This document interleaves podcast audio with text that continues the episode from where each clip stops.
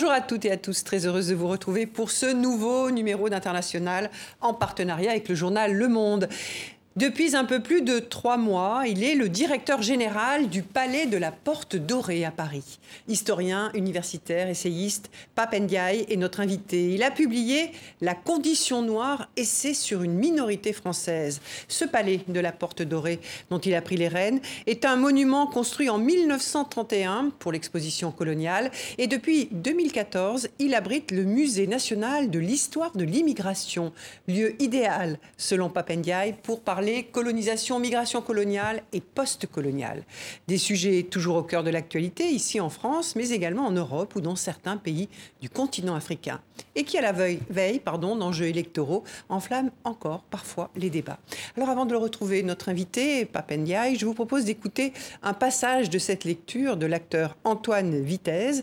Il lit au Festival d'Avignon quelques lignes de l'essai Discours sur le colonialisme rédigé en 1950 par l'écrivain, poète et homme politique Aimé Césaire. On l'écoute. J'admets que mettre des civilisations différentes en contact les unes avec les autres est bien, que marier des mondes différents est excellent, qu'une civilisation, quel que soit son génie intime, à se replier sur elle-même s'étiole, que l'échange est ici l'oxygène, et que la grande chance de l'Europe est d'avoir été un carrefour, et que d'avoir été le lieu géométrique de toutes les idées, le réceptacle de toutes les philosophies, le lieu d'accueil de tous les sentiments, en a fait le meilleur redistributeur d'énergie. Mais alors je pose la question suivante.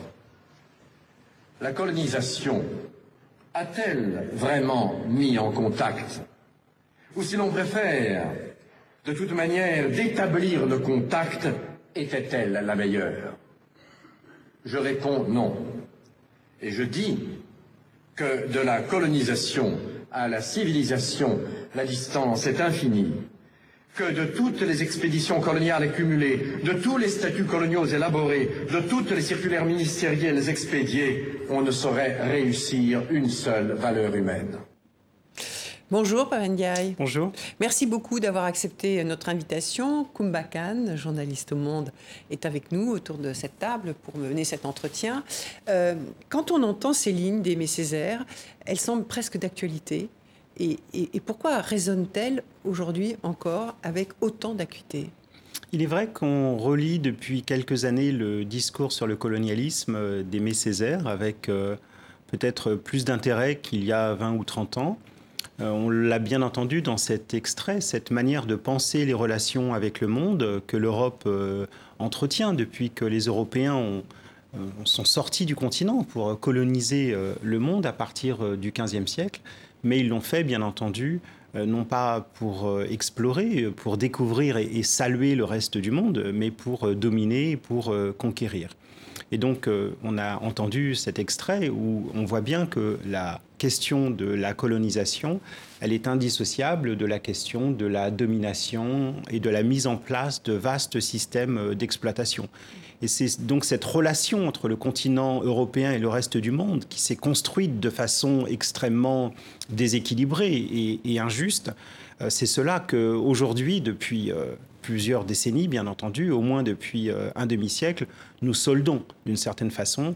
Et il faut bien reconnaître que le legs de ces siècles de domination sur le reste du monde n'est pas entièrement épuisé. Euh, la question post-coloniale, comme on dit, se pose avec euh, beaucoup d'acuité aujourd'hui. Les, héritages, les, les projections du passé sur le présent, ce sont des choses avec lesquelles nous devons travailler. Et qu'est-ce qu'il représente pour vous, Aimé Césaire?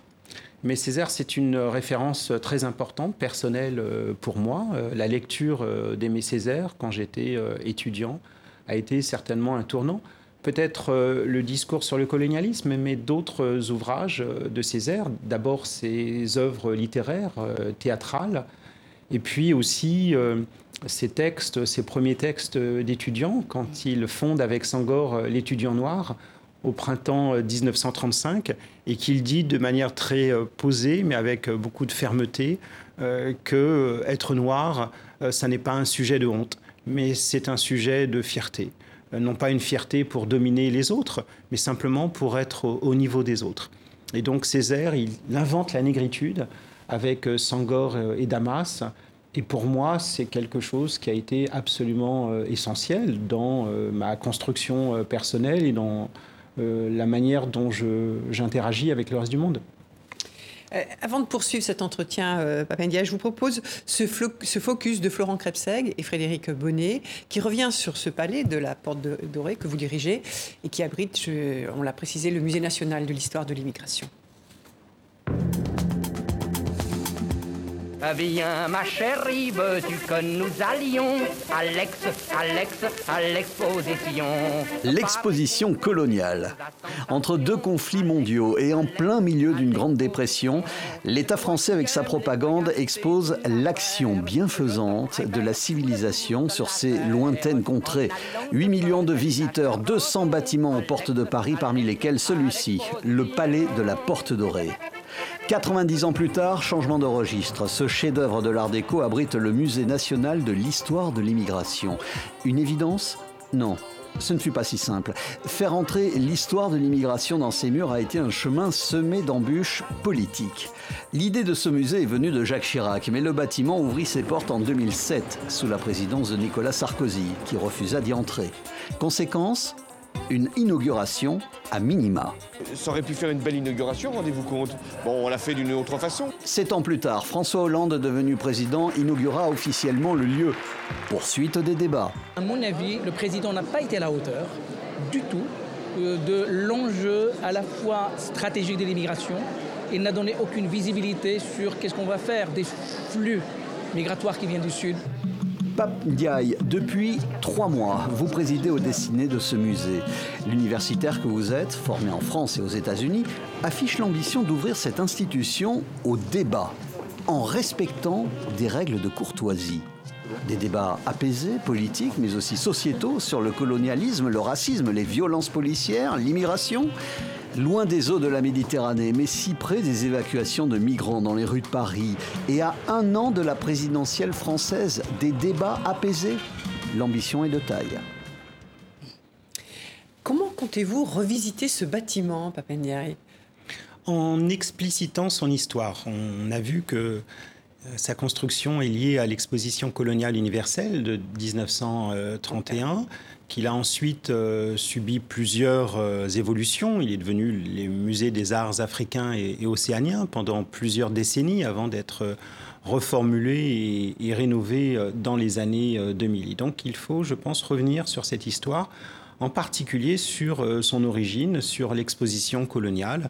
Et euh, nous avons... Ce qui n'est pas le cas pour l'instant. Il faut, il faut expliciter les choses de façon plus approfondie encore. Euh, c'est un chef-d'œuvre art déco, bien entendu, mais c'est aussi le principal monument colonial de France disons-le comme ça. Et à ce titre, c'est un point d'appui absolument remarquable pour parler euh, de la colonisation, non pas de toute la colonisation, car nous ne sommes pas un musée de la colonisation. Vous savez que des parlementaires ont, émis le souhait de création d'un tel musée en France, ce n'est pas le cas pour l'instant, mais en tout cas, nous avons vocation à parler d'un moment de la colonisation, c'est-à-dire l'entre-deux-guerres, c'est-à-dire cet apogée finalement colonial, euh, avec euh, aussi ces dissonances, euh, ces voix opposées, telles Sangor et Césaire, qui ne voulaient pas mettre les pieds dans un tel palais et dans l'exposition de 1931. Donc il, faut parler de cela, l'expliciter, regarder les archives, montrer. il y a tout un effort, je pense, d'historicisation à, faire en lien aussi avec le bois de Vincennes.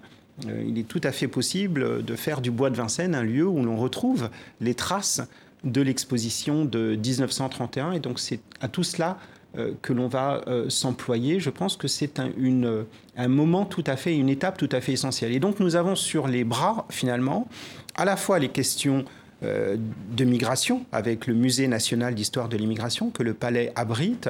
Nous avons aussi l'aquarium tropical qui est dans le, au rez-de-chaussée euh, du bâtiment, qui lui est d'origine, puisque en 1931, il s'agissait de montrer les merveilles sous-marines de l'Empire. Finalement, l'Empire, pas simplement des hommes, ce sont aussi des poissons, littéralement. Aujourd'hui, les enjeux sont tout autres autour de l'environnement et des questions de réchauffement climatique. Et puis, la troisième dimension, c'est la, la, dimension coloniale. Dimension coloniale. Et, et ce fameux musée de, de, de l'immigration, euh, quels sont ses, ses manquements aujourd'hui? Qu'est-ce que vous voulez modifier, euh, euh, améliorer? C'est un, un musée qui a fait de très belles expositions euh, dans le passé, comme euh, très récemment l'exposition Paris-Londres autour des mobilisations politique et musicale des années 60 aux années 80, l'exposition Ciao italien sur les, la migration italienne euh, et, et d'autres encore. Donc c'est un musée qui a derrière lui déjà, même s'il est jeune, une, une très belle histoire euh, d'exposition de, de, euh, réussie. Ce vers quoi nous allons dans les années à venir, c'est peut-être au-delà de l'Europe, regarder du côté des migrants euh, extra-européens, du côté de l'Asie, euh, par exemple, la Chine, l'Asie du Sud-Est, du côté de l'Afrique aussi, des subsahariens, dont on n'a pas beaucoup parlé jusqu'à présent, des, Caribéens. Bref, d'élargir la focale, et cela, on va le faire par des expositions temporaires, mais aussi par le parcours permanent de l'exposition du musée, qui est en rénovation actuellement et qui va donc élargir la focale, l'élargir aussi d'un point de vue chronologique. Au lieu de partir de la fin du 19e siècle, c'est-à-dire du moment où les migrations européennes s'accentuent vers euh, la métropole, nous allons euh, remonter à 1685. Euh, pourquoi 1685 Parce que c'est la date de publication du Code noir. Et donc c'est la question de l'esclavage et, des traites transatlantiques que nous allons traiter euh, aussi dans cette exposition. La traite, c'est une migration mmh, dans sa forme la plus forcée, la, la, plus brutale qui soit. 1685, c'est aussi l'édit de Fontainebleau et l'expulsion des protestants hors de France. 150 000 à 250 000 personnes ont quitté le royaume au XVIIIe siècle pour s'établir un peu partout euh, dans le monde. Donc on saisit au fond les questions migratoires, pas simplement dans une logique de convergence vers, vers l'hexagone ouais. d'Européens pour l'essentiel ou de Nord-Africains, mais dans toute la dimension, y compris impériale, par exemple. Euh, les Africains déportés d'Afrique vers la Caraïbe, c'est notre histoire. Mm -hmm. C'est notre histoire, c'est pas une histoire qui serait euh, lointaine. C'est une histoire mondialisée, mm -hmm. une histoire globale mm -hmm. euh, de la France. Et, et, et, dès lors, on a des perspectives, me semble-t-il, euh, plus larges, plus intéressantes, qui permettent de comprendre euh, dans notre pays, dans, dans la foulée au fond euh, du, du, livre publié par Patrick Boucheron il y a quelques années. Vous vous souvenez, oui. vous, vous souvenez l'histoire de la France mondiale. Euh, C'est dans cette perspective-là. D'ailleurs, Patrick Boucheron a, a, préfiguré un comité qui euh, a travaillé dans, dans ce sens. Euh, et, et, les perspectives, elles sont assez différentes de celles qui étaient euh, euh, centrales en 2014 ou en 2007. Et c'est à échéance de 2022, 2022. dans un an. Euh, vous, vous, avez dit dans, dans, dans plusieurs interviews euh, euh, qu'il y a autour de cette question de l'immigration des tensions politiques brûlantes qu'il faut refroidir pour expliquer, réfléchir, faire de l'histoire. comment comptez-vous procéder pour apaiser et amener les visiteurs à des réelles réflexions sur, euh, sur ces thématiques dans ce musée euh, national de l'histoire de l'immigration. C'est un musée d'histoire. Et donc on parle d'histoire. Et le simple fait de faire de l'histoire c'est déjà faire un pas de côté par rapport euh, à l'actualité immédiate. Lorsqu'on parle de l'expulsion des protestants euh, à la fin du XVIIe siècle. Euh, on est un tout petit peu loin de l'actualité, mais on parle quand même de questions migratoires. Même chose pour les périodes qui suivent. Donc simplement le fait de faire de l'histoire. Et puis il y a bien sûr aussi les chiffres, les données. Nous travaillons de près avec l'INSEE, avec l'INED, François Héran, président du conseil d'orientation, pour présenter des données euh, scientifiques, exactes, vérifiées, mmh. qui permettent souvent, c'est là aussi euh, de relativiser, de, relativiser de faire un pas de côté par rapport euh, à l'écume euh, des euh, polémiques du jour, lorsque l'on voit que les chiffres de migrants, de migrants en situation irrégulière, euh, etc., sont en réalité extraordinairement faible mmh. au regard de notre population et, et, et, a fortiori de la population euh, européenne. La, la, migration chinoise, pour ne prendre cet exemple, vers la France, c'est une migration extraordinaire extraordinairement marginal au vu des grands courants migratoires euh, qui s'organisent aujourd'hui de par le monde. De même, et même rapporté à la population française. Et même rapporté à la population Il y a beaucoup de, on va dire, de fausses informations ou de fantasmes sur. Euh, il y a des théories même hein, sur comme euh, de, l'ultra-droite, etc., sur ces questions-là. Donc là, c'est vraiment essayer d'apporter à la connaissance des faits vérifiés. Euh. Voilà, des, données sur lesquelles on puisse euh, s'appuyer. Donc ça, c'est déjà quand même quelque chose de très important. Ça ne veut pas dire qu'il n'y a pas de débat sur ces questions, bien entendu, qu'il y a des débats possibles et que nous accueillons, car nous avons aussi en plus de la fonction muséale stricto sensu, la, possibilité, et nous le faisons, d'organiser des, débats, des, conférences sur des thèmes d'actualité. Nous, ne fuyons pas les thèmes d'actualité, mais nous les prenons avec un angle qui n'est pas celui euh, de l'invective, de la polémique, du clash, où il faut absolument l'emporter sur son adversaire par telle ou telle formule plus ou moins euh, choisi. Le on pour essaie, ou le contre. Voilà. on essaie d'apaiser, de nuancer, euh, de regarder euh, ce qui se passe avec des invités aussi qui acceptent la règle du jeu. ça signifie de, la courtoisie entre les personnes. Ça signifie aussi ne pas tourner le dos aux faits et aux travaux scientifiques. Il me semble que là, et là c'est un enjeu quand même important aujourd'hui quand on voit que euh, il y a des hommes politiques, vous voyez Trump aux États-Unis, c'en est une caricature, euh, qui délibérément euh, affirment leur condescendance et même leur mépris, on peut le dire, pour la science, pour les travaux scientifiques, pour la recherche. Mmh, mmh. Donc c'est un lieu où on peut croiser à la fois des, des militants, des personnes engagées sur telle ou telle cause, des scientifiques, des chercheurs, Bref, c'est un lieu de connaissance, ouvert, au débat, mmh. euh, avec euh, des points de vue différents, mais des règles du jeu. Alors en 2008, vous avez euh, publié La condition noire, essai sur une minorité française. Qu'est-ce qui a changé depuis 2008 en France pour les personnes noires, justement?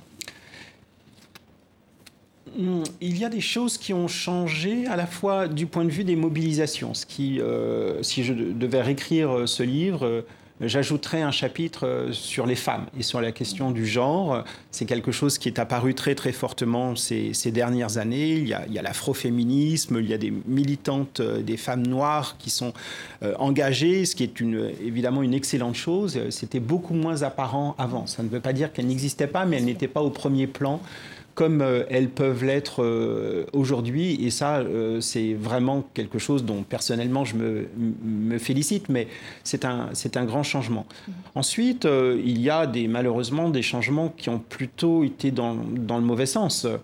Euh, on ne peut pas dire que les questions de discrimination et de racisme euh, euh, se soient affaissées depuis 2008. On n'a pas de données très très précises du côté des discriminations, on en a du côté des questions de racisme. Malheureusement, c'est une réalité de notre société qui est tout à fait déplorable et évidente. Euh, il y a, euh, d'une manière générale, dans le monde euh, de la recherche, dans le monde universitaire, un intérêt beaucoup plus marqué qu'il y a 10 ou 15 ans. les étudiants s'intéressent à cela, ils veulent travailler sur des questions relatives au monde minoritaire en France, au monde non blanc. Euh, il y a des débats euh, qui ont pu déborder d'ailleurs du côté euh, politique, j'ai cru comprendre. Mais, enfin, tous ces changements sont quand même assez notables. voilà, voilà. Vous, vous, notez cette mobilisation. Alors, dans cette mobilisation, il y a même eu un nouveau champ lexical qui est apparu. on entend parler de personnes racisées. Ce n'était pas des expressions communes il y a encore dix ans. de privilège blanc, de racisme systémique. Euh, qu'est-ce que vous pensez, vous, de ce nouveau champ lexical Est-ce qu'il est le vôtre? Alors il faut regarder les choses une par une. Euh, la question du racisme systémique ou du racisme institutionnel, c'est une notion euh, tout à fait utile parce qu'elle permet euh, d'abord de euh, penser la question du racisme euh, de manière plus globale que simplement la dérive d'une personne qui se comporterait mal.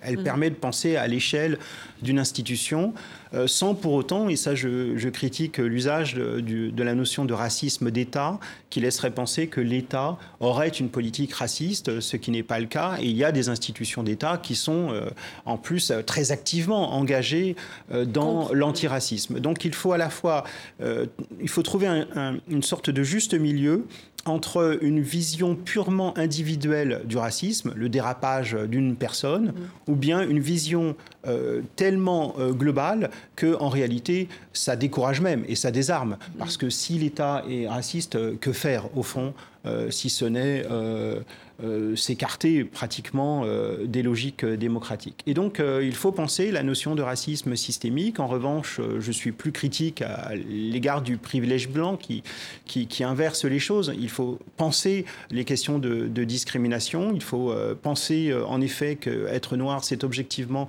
un handicap social dans, dans la vie. C'est plus difficile, la barre est plus haute dans beaucoup de secteurs. Donc ça, c'est tout à fait important, mais il faut aussi penser la, la, la, nécessité euh, d'avoir des alliés dans toutes les causes minoritaires et donc de faire venir à soi. alors, privilège blanc, ça stigmatise. Eh ben, ça, écarte. ça, écarte. les amis et les et alliés. C'est une, expression aujourd'hui qu'on entend énormément, notamment chez, les, jeunes. Hein. Oui, c'est vrai, elle, s'est diffusée. Et, vous l'utilisez? Non, je l'utilise peu, mais c'est peut-être un effet d'âge. Je n'ai pas de prévention particulière euh, contre ça. Moi, je parlait dans la condition noire plutôt de personnes racialisées, des personnes qui subissent un stigmate euh, racial. Mais j'observe euh, l'apparition de ce euh, vocabulaire et, de ces formes de stabilisation, disons, dans, le monde universitaire ou, journalistique. Donc le retour de la race au sens sociologique, pour vous, c'est pas quelque chose de dangereux?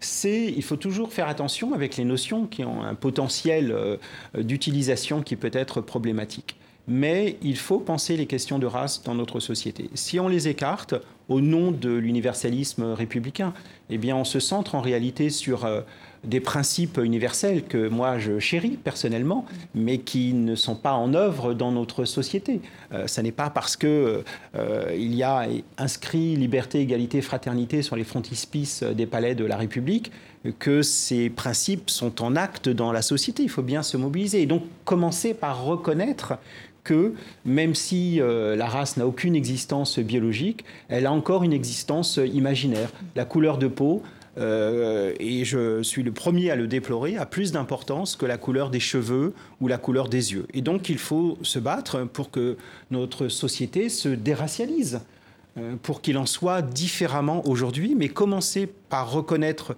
la réalité des expériences sociales, ça, ça me semble être un minimum si l'on veut agir avec efficacité. Mhm. Donc, euh, éradiquer la notion euh, scientifique de race, mais l'utiliser euh, pour ce qu'elle représente dans, l'imaginaire collectif, pour pouvoir la pour la combattre. pour la dénoncer. Voilà.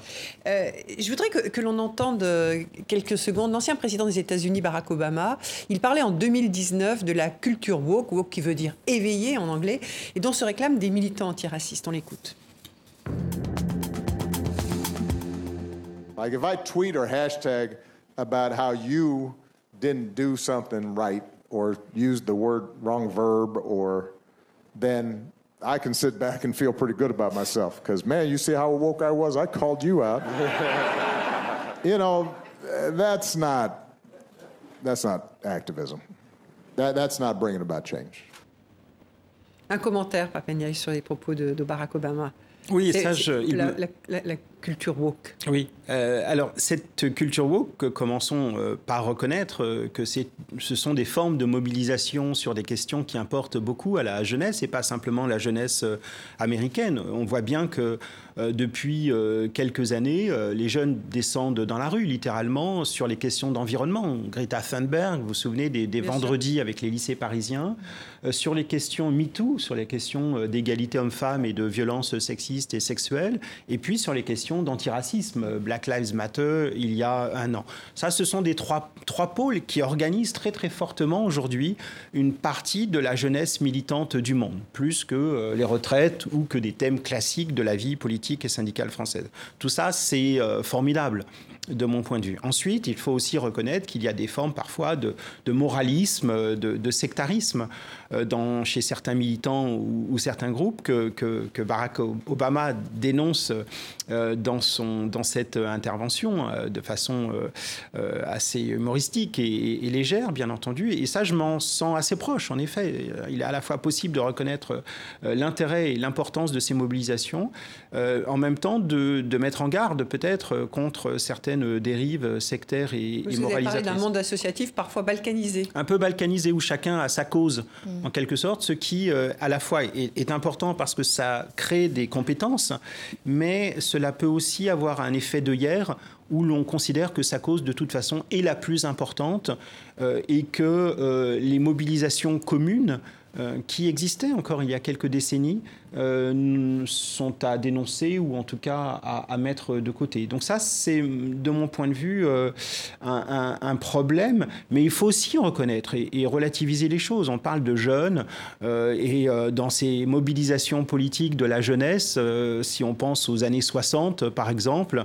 on, sait bien qu'il y a aussi des, formes de radicalisation, des formes parfois un peu sectaires qui, quand même structurent euh, la vie euh, étudiantine. Donc il faut aussi voir les choses avec un peu de, de recul, peut-être mmh. un peu de sang-froid. Mais cette radicalité-là, est-ce qu'elle ne montre pas justement que l'universalisme à la française est en échec actuellement? Il me semble que l'universalisme à la française, il est au fond, par beaucoup de ces personnes, peut-être pas toutes certainement, euh, pris au sérieux. C'est une manière de dire, euh, l'universalisme, il doit aussi concerner des groupes qui, à la fin, quand on regarde la réalité, semble un peu exclu de cet universalisme. C'est une manière de dire que l'universalisme à la française classique, à la fois magnifique d'un point de vue théorique, dans la réalité a été un peu chauvin parce qu'il a, a surtout des gens sur le bah oui, il a surtout favorisé les hommes, euh, il a surtout favorisé les hommes blancs, euh, les hétérosexuels et on pourrait aligner comme oui, ça oui, les éléments centraux. Et donc il y a alors euh, il faudrait nuancer bien entendu, mais il y a euh, à mon avis une demande au fond euh, par laquelle on dit euh, que tous les groupes euh, devraient aussi bénéficier euh, et pas simplement sur le papier euh, des points de vue euh, universels que personnellement je chéris. Alors, on l'a rappelé, vous êtes historien, euh, vous nous avez rappelé combien c'était important l'histoire et que vous allez l'utiliser dans, au musée de la Porte Dorée, au palais de la Porte Dorée. Euh, on aimerait vous entendre pour savoir ce que vous pensez, vous, en tant qu'historien, de la cancel culture. Alors, c'est encore un anglicisme, hein. c'est un mouvement qui veut que disparaissent de l'espace public les œuvres qualifiées de racistes ou esclavagistes, quand elles célèbrent notamment euh, les pages d'histoire du colonialisme, que ce soit dans la, littérature, dans les films, on a vu avec autant d'emporte le vent, il y a eu ces statuts. Euh, quelle est votre position, vous, par rapport à ce mouvement? Alors, bien entendu que euh, le passé euh, n'est pas quelque chose d'immobile et notre relation au passé euh, n'est pas euh, quelque chose qui ne devrait changer en aucune manière. Dans euh, l'exposition Le modèle noir à laquelle j'avais participé au musée d'Orsay, on a, on a changé le titre de certains tableaux. Mais vous avez été conseiller scientifique sur cette Oui, et on a changé le titre d'un tableau, le, le portrait d'une négresse, par exemple, ce, portrait, ce tableau de... C'était sur les modèles noirs. De, de, exactement, de 1800. Euh, on l'a appelé Portrait de Madeleine parce que la femme qui a été peinte s'appelait, selon toute vraisemblance, Madeleine. Madeleine. Et donc, on a restitué une identité euh, à mmh. cette personne. Est-ce que c'est de la cancel culture hein, que de revisiter euh, cela De même, euh, l'Olympia de Manet, on l'a intitulé provisoirement Olympia et l'or pour faire euh, allusion à cette femme noire euh, qui présente le bouquet de fleurs euh, à Olympia. Bref, il et là, possible... vous donnez l'identité. La question, c'est plus qu'est-ce qu'on fait des œuvres oui. qui célèbrent euh, euh, alors peut-être d'une certaine façon l'esclavagisme, euh, qui célèbre le colonialisme, les statues euh, qui, oui. qui rendent hommage à des oui. grands personnages oui. l'histoire coloniale. Qu'est-ce qu'on fait avec oui. ça? Et vous, vous, auriez pu citer le palais de la Porte Dorée, oui. au fond, hein, qui est Absolument. tout à fait euh, concerné. Et donc, euh, il y a certainement quelque chose à, à penser entre et de plus nuancé peut-être, entre on garde en l'état, on ne touche à rien parce que c'est l'histoire, et puis on supprime tout. On déboulonne et on efface euh, de la présence publique. Entre les deux, il y a un espace créatif à utiliser et des artistes euh, en Grande-Bretagne, je pense à Banksy par exemple, à propos de cette statue du marchand d'esclaves euh, de Bristol, ou à propos du général Lee à Richmond, ont proposé des choses. On garde la statue, mais on ajoute des choses, on euh, ajoute euh, éventuellement, de manière très simple d'ailleurs, des panneaux Oui, explicatifs explicatifs, ouais. euh, qui simplement montrent Ça a déjà été fait d'ailleurs. ce hein. qui commence à être fait, en effet, y compris en dehors de Paris, dans, dans des villes comme Bordeaux, par exemple. Et Je crois même en Belgique aussi. Mm. et donc plutôt que d'effacer, on peut prendre appui, au fond, sur ces monuments ou sur ces noms de rue euh, pour parler de cela, mais pas pour, Pour apporter de célébrer, la connaissance. mais pour apporter de la connaissance et pour montrer, bien entendu, que le personnage en question euh, n'est pas que un personnage formidable, mais qu'il a, euh, par exemple, aussi été un, un marchand d'esclaves. Donc il faut, je pense, euh, être euh, attentif à toutes ces euh, possibilités euh, pédagogiques, euh, créatives, euh, qui vont euh, au-delà de la question euh, stricto sensu du déboulonnage. Et puis, il peut aussi arriver, bien entendu, on l'a vu aux États-Unis, euh, que euh, l'on déboulonne et que l'on fasse disparaître euh, des euh, statues qui, par exemple, pour la guerre de sécession, ont été installées en réalité bien plus tard, dans les années 50, pour affirmer la suprématie blanche au moment du mouvement pour les droits civiques. Et à ce moment-là, la présence même de ces, de ces statues peut être questionnée. Oui. Et qu'est-ce que vous répondez à ceux qui estiment que justement tous ces débats, c'est en fait de l'importation de débats américains sur le sol français? Je leur réponds que ces débats-là, nous les tenons en France depuis un siècle.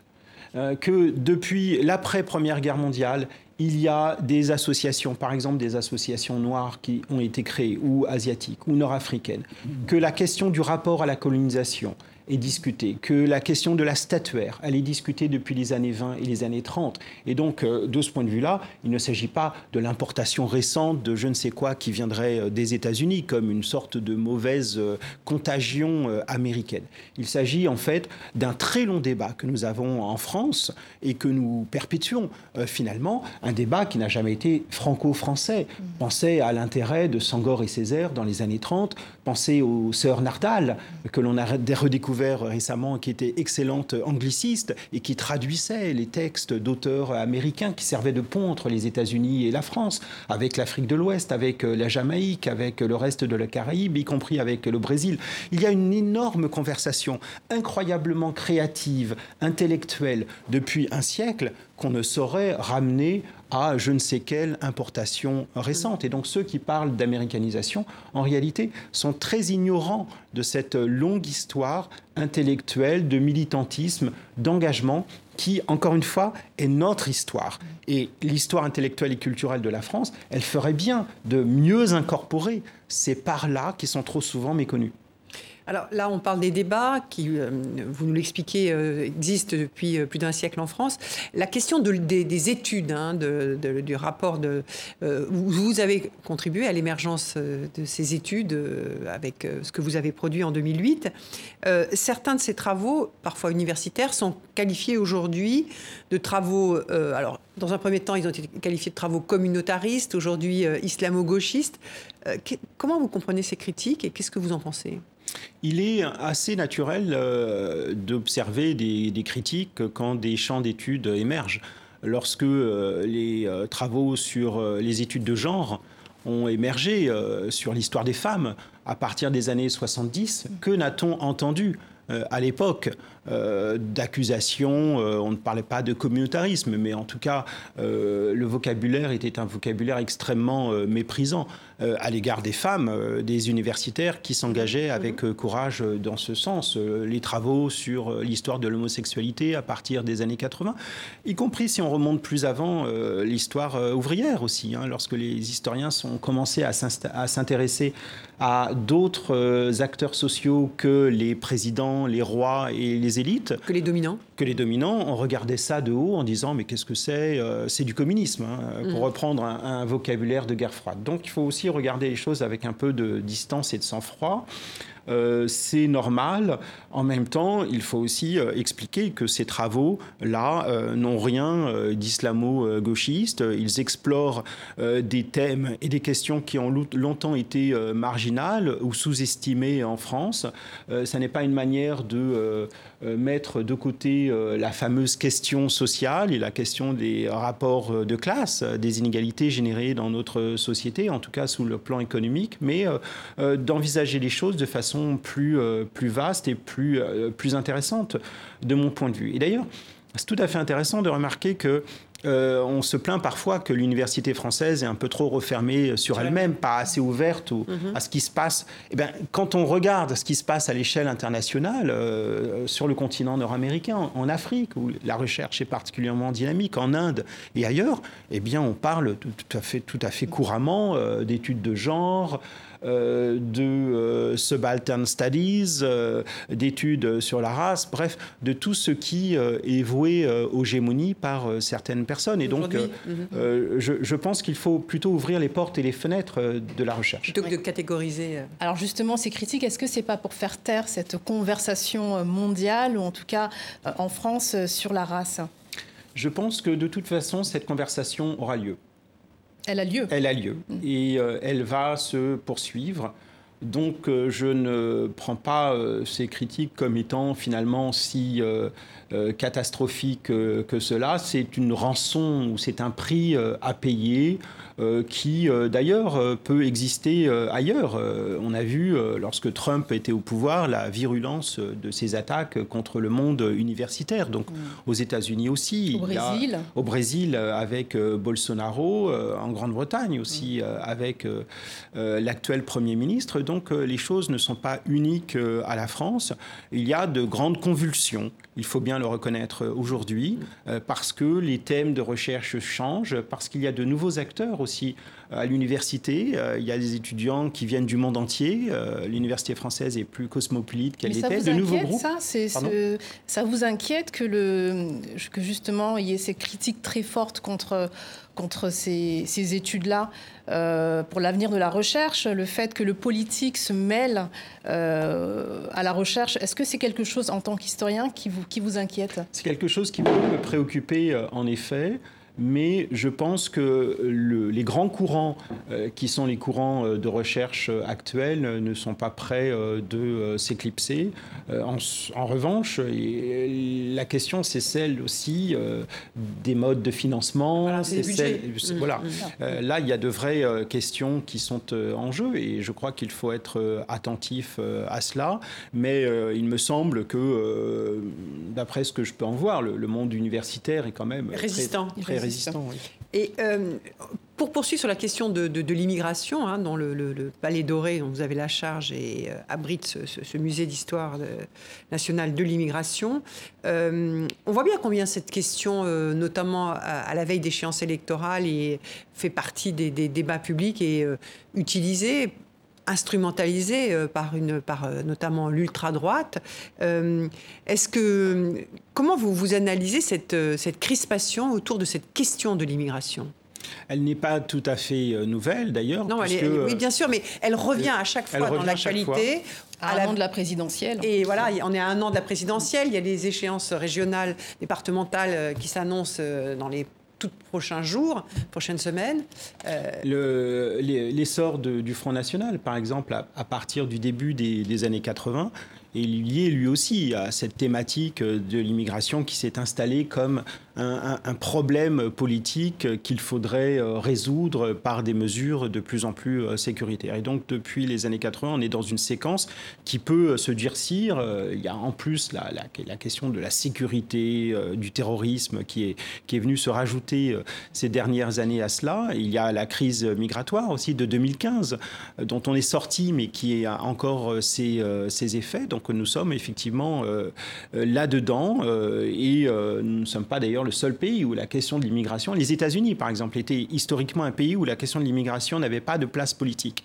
Euh, on a vu ces dernières années comment Trump, en particulier, utilisé l'a utilisé et a fait de l'immigration euh, et de la dénonciation des migrants venus du Mexique en particulier un élément central de sa campagne de 2016 et y compris de sa campagne ratée euh, d'il y a quelques mois. Donc aucun pays, y compris les pays dont on peut penser que l'immigration est, très centrale dans le, la manière dont les personnes se représentent elles-mêmes, les États-Unis par exemple, aucun pays n'est à l'abri de l'instrumentalisation de, de l'immigration, y compris les États-Unis. Pourquoi cette question est autant instrumentalisée parce que les difficultés sociales, économiques euh, de notre pays trouvent aisément euh, à euh, s'expliquer de manière monocausale par des boucs émissaires. Et donc les boucs émissaires dans la vie politique et sociale française, ils, existent depuis longtemps. Et donc lorsque on fournit des explications monocausales, finalement toutes nos difficultés sont liées à cette explication. Mmh. eh bien on convainc. Euh, avec euh, évidemment euh, tous les effets que l'on observe aujourd'hui dans la vie politique. Et pour poursuivre sur, sur cette question, d'une certaine manière, on peut dire que le président français Emmanuel Macron s'est invité dans ce débat à l'issue de son voyage la semaine dernière au Rwanda. Dans une interview au journal du dimanche, il parle du droit d'asile comme sacro-saint mais détourné. Il dit que par exemple, ceux qui sont arrivés en Allemagne en 2015, mais aussi en Italie et en Espagne, et qui sont francophones, n'ont pas eu le droit d'asile dans ces pays. Ils se sont retrouvés en France. Et euh, est-ce que vous partagez, vous, cette notion de droit d'asile détourné?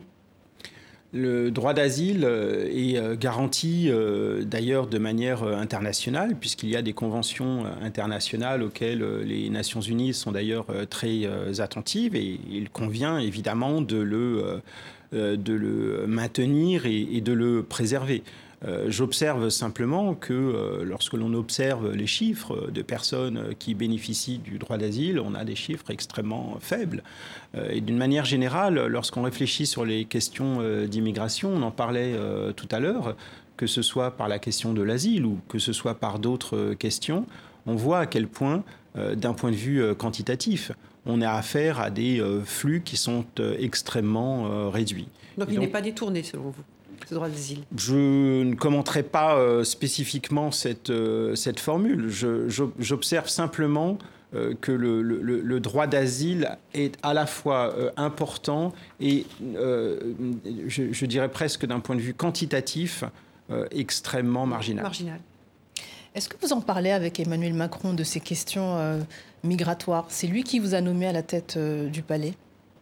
Je ne suis pas engagé dans la vie politique. Je suis euh, un universitaire euh, engagé au sens où des causes m'intéressent. Je ne suis pas militant non plus, au sens où je n'appartiens pas à une formation politique quelle qu'elle soit. je considère que le travail scientifique doit prévaloir sur un engagement quel qu'il soit. Il faut pouvoir penser contre soi-même. Et donc je m'en tiens à cette, à cette réserve-là et euh, je n'ai pas pour euh, objectif euh, d'intervenir dans telle ou telle question d'actualité sous l'angle qui serait celui d'un engagement politique marqué et, lisible. je préfère aussi, ça correspond aussi à ma personnalité, tout, tout, tout, simplement, je préfère rester en, en, position euh, d'observateur euh, attentif, d'observateur engagé. un, intellectuel engagé, mais pas un militant, hein, ça vous l'avez aussi euh, dit à plusieurs occasions. Mais pour rester sur la question de... vous avez quand même des points de vue, et sur la question de, des rapports que vous avez avec, comme vient de le rappeler Kumba, avec le président de la République française qui vous a nommé, vous disiez à propos de la, façon dont il traite les, discriminations, l'antiracisme, la question noire, dans une interview au Monde, vous disiez, euh, euh, je vous cite à propos du président français, au centre de droit, il lui arrive, s'il lui arrive de s'exprimer avec éloquence, comme lors du 10 mai à propos de la mémoire d'esclavage, on peine à discerner une politique ou même un point de vue consistant. Vous diriez la même chose aujourd'hui? Oui, je pense que euh, d'ailleurs c'est une remarque que je pourrais appliqué à ses prédécesseurs euh, à l'Élysée et, à beaucoup d'hommes et, de femmes euh, politiques. Je pense que euh, dans la vie politique française en général, les, points de vue consistants sur l'antiracisme et les discriminations manquent, de même que sur la mémoire coloniale, sauf par éclat bref de temps en temps à l'occasion d'une cérémonie. Donc la question, elle n'est pas euh, centrée sur euh, un seul homme. Il me semble qu'elle est, elle, elle est en même temps très révélatrice, au Mmh. fond. Euh, Peut-être aussi, d'ailleurs, euh, du manque de diversité générale Mmh. dans la vie euh, politique française. Si on a besoin de diversité, c'est pas simplement de de manière esthétique, mais s'il faut plus de parlementaires, par exemple, d'origine caribéenne, c'est parce qu'on a des chances quand même que ces parlementaires vont porter quelque chose, un monde social, des sensibilités qui feront que la vie politique changera. Euh, je voudrais que, si vous voulez bien, qu'on poursuive avec euh, quelques mots sur l'actualité de ces dernières semaines. À Ceuta, dans l'enclave espagnole au Maroc, Rabat et Madrid connaissent un refroidissement de leurs relations diplomatiques par ailleurs. Et donc, suite à l'hospitalisation en Espagne d'un ennemi juré du Maroc, le chef du Front Polisario, on a vu euh, ces images.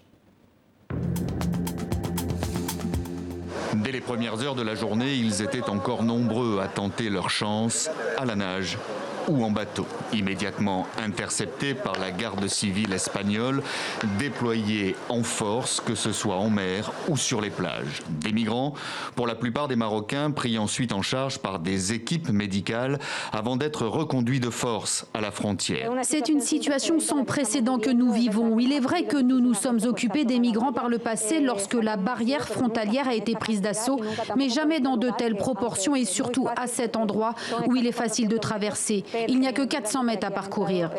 À Madrid, la presse espagnole et les principaux responsables politiques pointent du doigt le Maroc pour avoir fait preuve d'une certaine passivité dans ses contrôles, voire d'une passivité certaine, comme semblent le démontrer ces images à la frontière marocaine. Euh, une réaction à ce qui s'est passé à Ceuta, parce que d'une certaine manière, là aussi, c'est une instrumentalisation euh, de ces mouvements euh, migratoires. Qu'est-ce que une réaction à ces, à ces Ce images sont des images euh, poignantes, euh, évidemment, de voir euh, au fond le, le- le cynisme par lequel les migrants ou les candidats à la migration peuvent être manipulés en fonction de euh, grandes considérations qui sont des considérations diplomatiques et de tensions entre l'Espagne et, euh, et le Maroc. Euh, ça n'est pas tout à fait nouveau d'ailleurs si on regarde la politique européenne à l'égard de certains pays d'Afrique du Nord, euh, passés ou, ou présents, euh, je pense à la Libye par exemple, des pays qui ont été aussi transformés en en garde-frontière. On l'a vu, oui, avec la Finalement, Turquie sans parler de la Turquie et, et de la manière dont la Turquie a pu euh, cyniquement aussi euh, Utiliser l'arme l'arme migratoire euh, Mm. pour euh, obtenir telle ou telle chose de Des la financements, d'ailleurs, aussi. Et des financements, bien sûr. Mm. Donc là, il y a quelque chose qui est euh, évidemment euh, extraordinairement préoccupant et qui montre à quel point les migrants peuvent aussi, en plus des drames qu'ils subissent, être simplement une variable de négociation que l'on utilise euh, à tel ou tel moment. Est-ce que vous redoutez de l'impact de ces images dans l'imaginaire euh, collectif ici en Europe? Elle donne l'impression évidemment que des masses euh, extraordinaires euh, se presseraient aux frontières de l'Europe. Encore une fois, ça n'est pas tout à fait le cas lorsque l'on regarde les grandes masses. Il y a beaucoup plus, par exemple, de migrants à l'intérieur du continent africain, d'un pays à l'autre d'Afrique, que de migrants qui se dirigent vers l'Europe. Les proportions ne sont absolument pas les mêmes, d'autant plus que maintenant, des migrants aussi vont vers l'Asie, des Africains aussi vont vers les États-Unis, qui sont plus faciles euh, d'une certaine manière que l'Europe du point de vue de l'accès. Donc il faut aussi relativiser euh, les choses et penser en voyant euh, ces images que l'on n'a pas affaire à des masses qui euh, seraient sur le point euh, de submerger euh, l'Europe comme euh, certains voudraient nous le Ouais. faire croire. Alors, peut-être pour poursuivre ce- cet entretien, euh, on va aborder la façon dont le président français, dans son rapport au continent africain, a choisi cette voie mémorielle. hein. On a vu avec le rapport de Benjamin Stora sur la guerre d'Algérie, il y a eu le rapport Vincent Duclerc sur le rôle de la France dans le génocide des Tutsis et Hutus modérés au Rwanda. Il y a eu aussi ce rapport sur la restitution hein, du patrimoine euh, culturel euh, africain spolié pendant la colonisation. Comment vous, qui êtes un historien, interprétez-vous cette démarche du président français? Euh, en tant que citoyen aussi, presque, moi je la salue parce que je- j'estime que le président est actif sur ces questions et, d'une manière beaucoup plus franche que ses prédécesseurs. Le rapport Stora, le rapport Duclerc, le rapport Sarr-Savoie sur la restitution, ça n'est pas rien tout de même. et cela, me semble-t-il, a été salué et, et, contribue au fond à faire de ces pans sombres de notre histoire quelque chose dont on peut parler, dont il faut parler et qui n'affaiblit pas en réalité la France. Euh, parler, dire la vérité euh, sur l'histoire, euh, ça n'est pas s'abaisser, c'est se grandir. Et donc ça, c'est quand même très important et, j'ai le sentiment que le président de la République comprend cela. Ensuite, il y a euh, la réalité des politiques qui sont enclenchées. Et on mm. peut avoir un point de vue nuancé là-dessus. Oui, sur les effets des rapports. mais voilà, mais, mais, la démarche elle-même euh, bah, mérite d'être saluée. Donc c'est une, une, une, démarche importante. Alors on l'a vu que la méthode d'Emmanuel Macron au Rwanda ou en Algérie, c'est de regarder les événements historiques en face, sans pour autant présenter d'excuses. Est-ce que, d'après vous, un jour, la France devra le faire? On va voir, on va voir quel va être le, le processus. Je suis de ceux qui pensent que les excuses euh, n'abaissent pas, les excuses euh, grandissent. Euh, et que le pays. Ensuite, il y a la question du timing, il y a la question des pas à faire. Mm. je préfère aussi des, pas en avant, mm. même plus ou moins grands, même pas assez grands selon certaines et certains que rien du tout. Et donc, j'observe d'ailleurs que le, discours d'Emmanuel Macron a, à Kigali a été euh, salué dans l'ensemble par euh, les, euh, les, Rwandais qui ont vu quand même une avancée assez significative. Mhm. On partait de très loin. On partait de loin. Et est-ce que cette méthode, donc la méthode mémorielle, vous pensez qu'elle devrait être utilisée alors c'est vrai qu'au Rwanda, c'est une affaire de génocide, mais elle pourrait être utilisée dans d'autres pays euh, qui ont connu la colonisation française et où il existe un, réel, parfois, ressentiment hein, contre la France. On parle de ce move de, ressentiment anti-français. Est-ce que ça permettrait d'apaiser, notamment en destination des jeunes générations, ce ressentiment? Est-ce qu'il faudrait, je ne dirais pas la vulgariser, mais l'utiliser euh, ailleurs?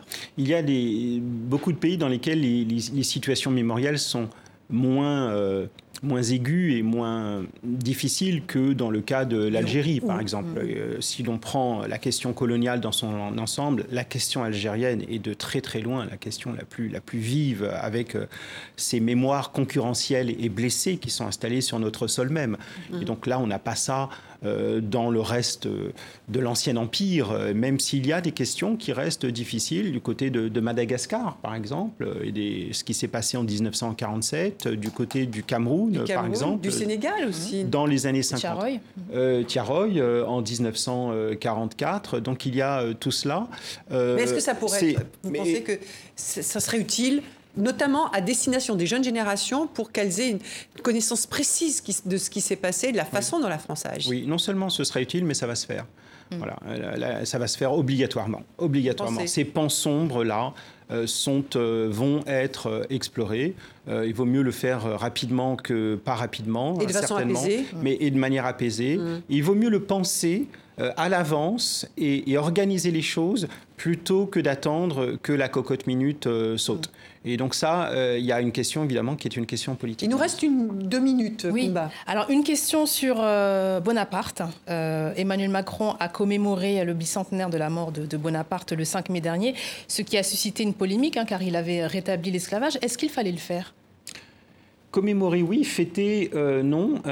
parfois, la limite et la frontière entre la commémoration et, et euh, la célébration est assez euh, fine. Mhm. Euh, j'observe que la grande exposition consacrée à Napoléon, à la Grande Halle de la Villette, accorde une place notable à la question, euh, par exemple, de, du rétablissement de, de l'esclavage et qu'on ne peut pas balayer ça d'un verre de manche en disant que Napoléon était homme de son temps. En son temps, il y avait des abolitionnistes. Et la preuve, c'est qu'on avait aboli l'esclavage en 1794. Donc il n'était pas homme de son temps, il était partisan de l'esclavage et d'ailleurs partisan de formes de racisme d'État qui ont été extrêmement vives, puisqu'il a euh, chassé de l'armée le général Dumas parce qu'il était noir, interdit l'accès à Paris, à la région parisienne aux Noirs, interdit les mariages mixtes.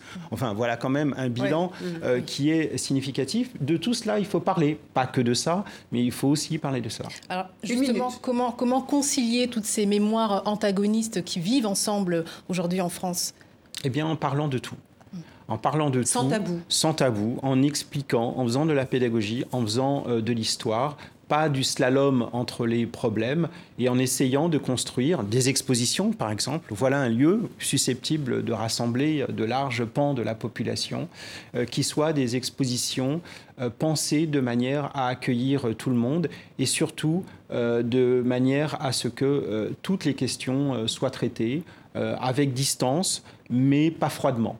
Et ça, c'est une plus facile à dire qu'à faire. Hein. C'est une ligne de crête à tenir. Un mot de la fin, rassemblé autour de la connaissance de la culture euh, et sans tabou. Oui.